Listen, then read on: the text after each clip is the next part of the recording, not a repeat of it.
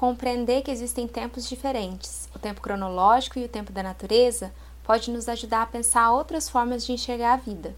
Eu sou a Bruna e esse é o Vida Simples e Outras Coisas, um espaço para refletir sobre como nós podemos viver melhor.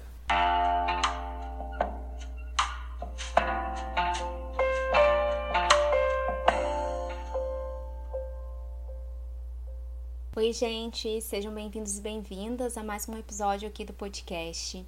Antes de começar o nosso papo de hoje, eu quero compartilhar com vocês que no próximo dia 20 o podcast completa um ano de vida. E eu preciso dizer que ultimamente eu venho me apegando em cada pequeno momento de alegria e sem dúvidas esse é um deles.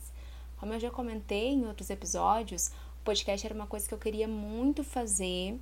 Então pensar que há um ano atrás eu dei o primeiro passo que me trouxe até aqui, que me possibilitou abrir espaço para dividir os meus anseios e reflexões com mais pessoas, que me conectou com tanta gente legal, me deixa muito feliz.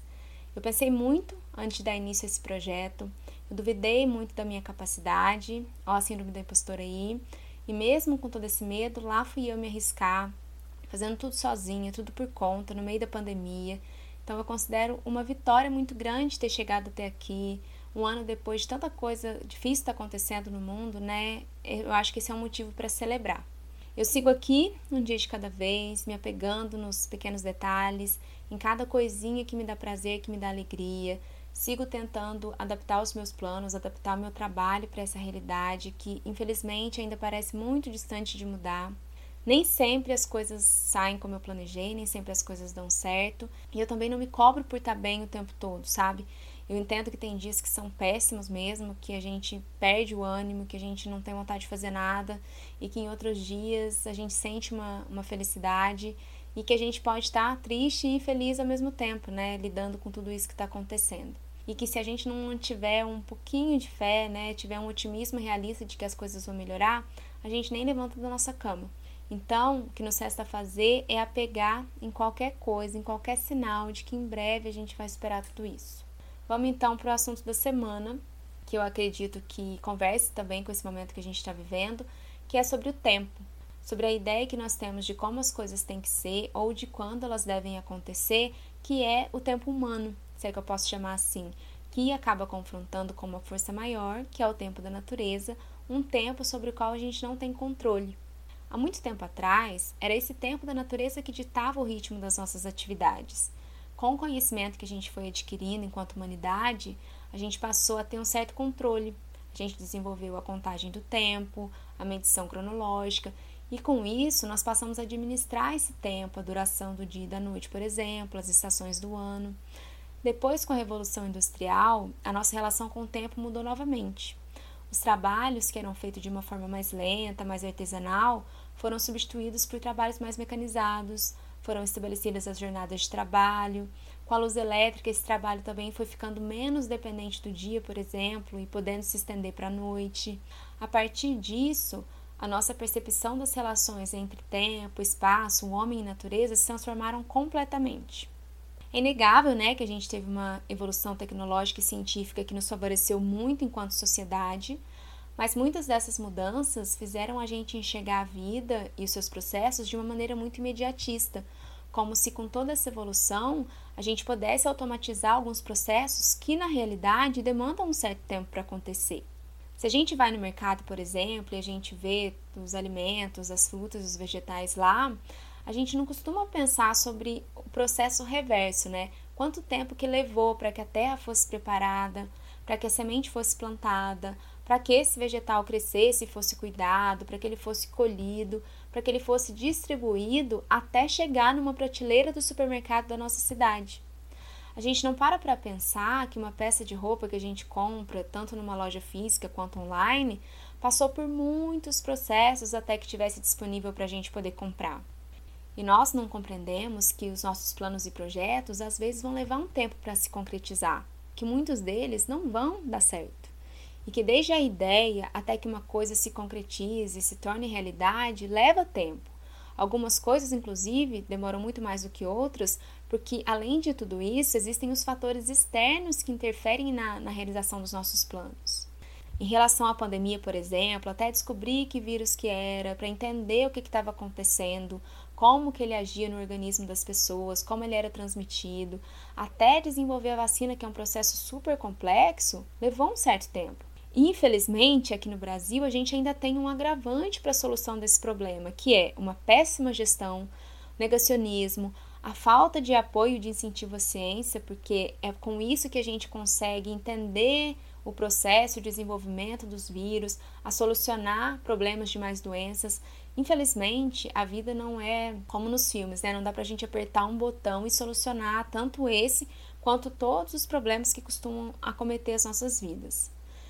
E com essa visão imediatista que a gente tem da vida, das coisas, do consumo, a gente vai perdendo a paciência de lidar com os processos. A gente acaba não sabendo lidar, né, com as coisas que vão acontecendo, que às vezes adiam, né, a realização das coisas.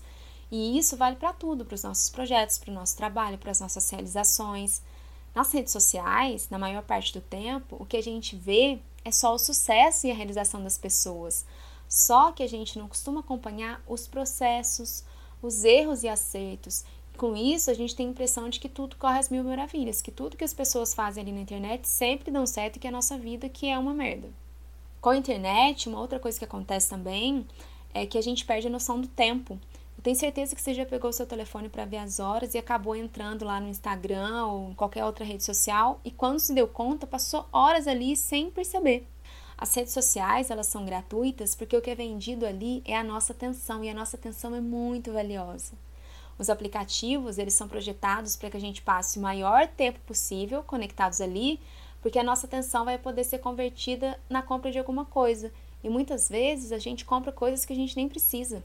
E passando tempo demais nas redes, a nossa vida também vai passando.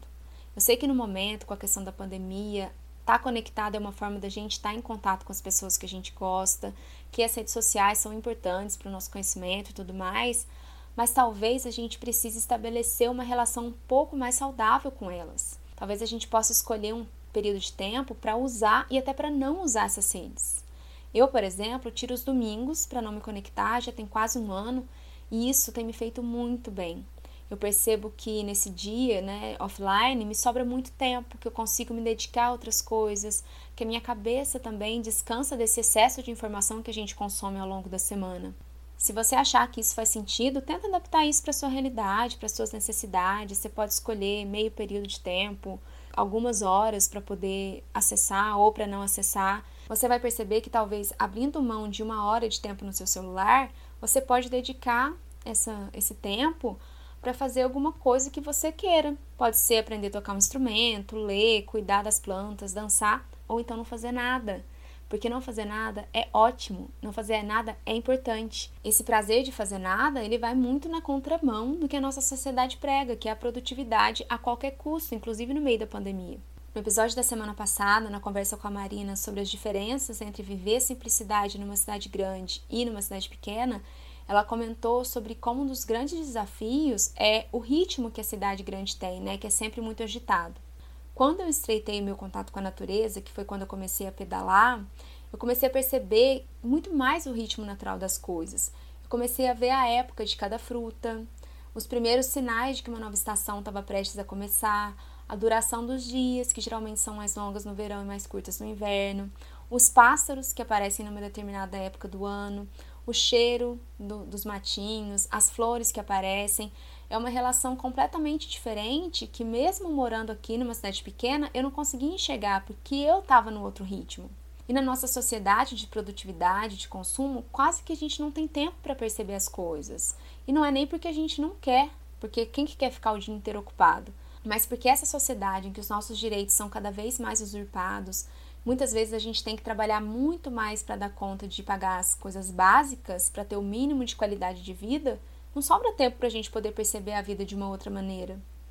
Por isso que eu costumo falar que a simplicidade voluntária, que é uma escolha de viver uma vida mais simples e não uma imposição de um sistema que explora as pessoas, que sucateia os nossos direitos básicos de uma vida digna, é um caminho para que a gente possa estabelecer uma outra relação com o mundo, uma outra relação com as pessoas, com o meio ambiente, com a vida como um todo.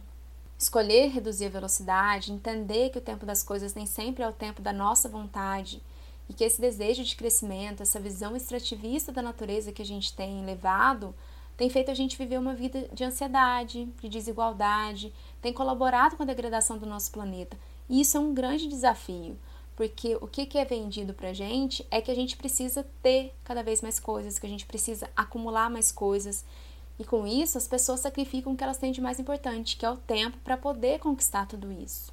Então, eu realmente desejo que a gente consiga enxergar a vida de uma forma diferente, que a gente possa viver com dignidade, que a gente tenha acesso à saúde, à educação, a lazer, à moradia, para que a gente possa fazer esse movimento de reduzir a velocidade, de viver com mais calma, para que aí seja possível escolher outros caminhos e outras possibilidades para a gente usufruir a vida da melhor maneira possível.